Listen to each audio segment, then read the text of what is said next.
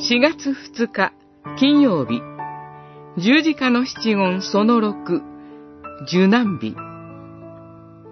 十字架上の第6の言葉勝利。ヨハネによる福音書19章29節30節。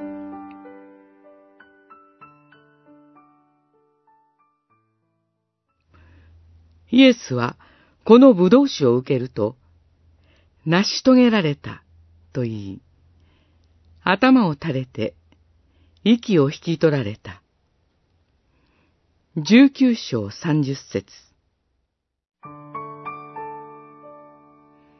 もしも、もしもこの時、成し遂げられなかった、と主が嘆きのうちに言われたのなら、私たちはどうなっていたでしょうか？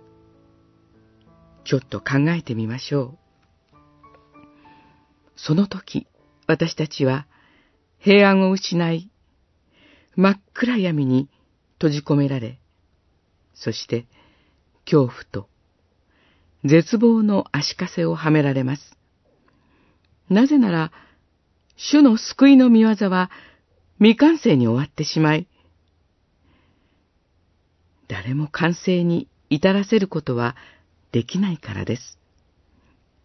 私たちに向けられた聖なる見怒りは、もはや次の世においても取り去られることがありません。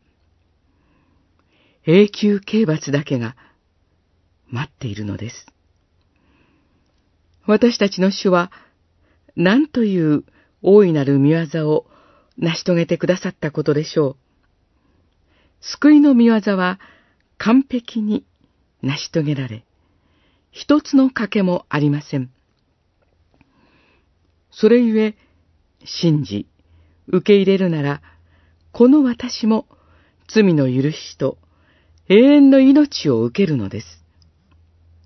主はご自分の命に変えて、私たちのために、天の祝福の門を開いてくださいました。